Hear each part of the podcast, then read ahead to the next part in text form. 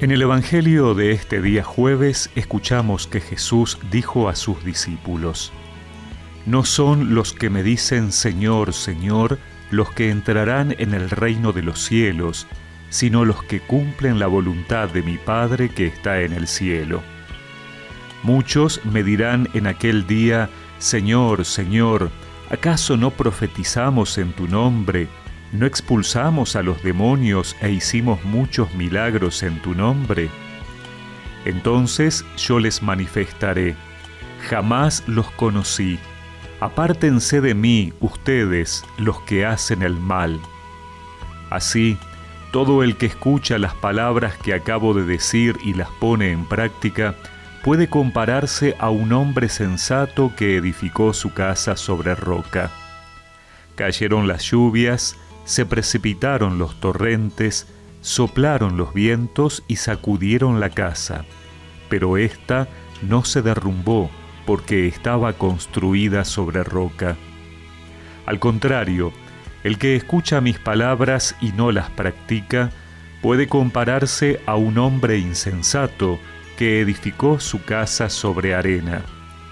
Cayeron las lluvias, se precipitaron los torrentes, soplaron los vientos y sacudieron la casa. Esta se derrumbó y su ruina fue grande. Cuando Jesús terminó de decir estas palabras, la multitud estaba asombrada de su enseñanza, porque él les enseñaba como quien tiene autoridad y no como los escribas.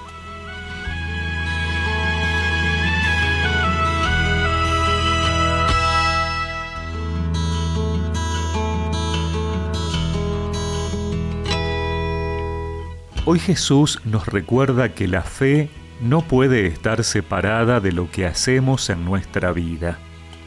No alcanza con clamar al Señor, alabarlo, darle culto. Ello tiene que traducirse en una aceptación y puesta en práctica de sus enseñanzas en nuestra vida de todos los días. Podemos ser grandes anunciadores de su palabra, hacer muchas cosas en nombre del Señor, incluso prodigios. Pero, ¿qué pasa con nuestra vida cotidiana? La clave está en escuchar la palabra de Dios y ponerla en práctica. Eso implica vivir de acuerdo a los criterios de Dios.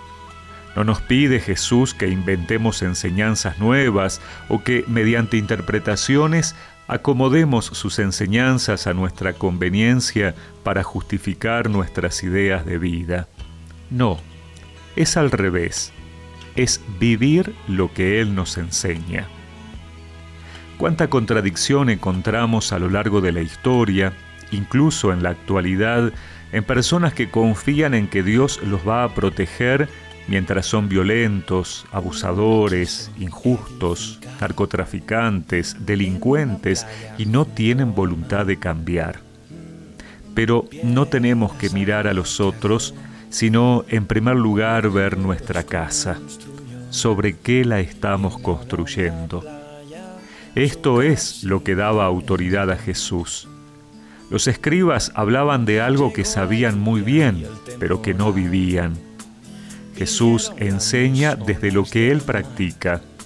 Habla del amor y ama a todos. Habla del perdón y es misericordioso. Por eso, Él es la roca sólida en la que nuestra casa no será derribada por las tormentas de la vida.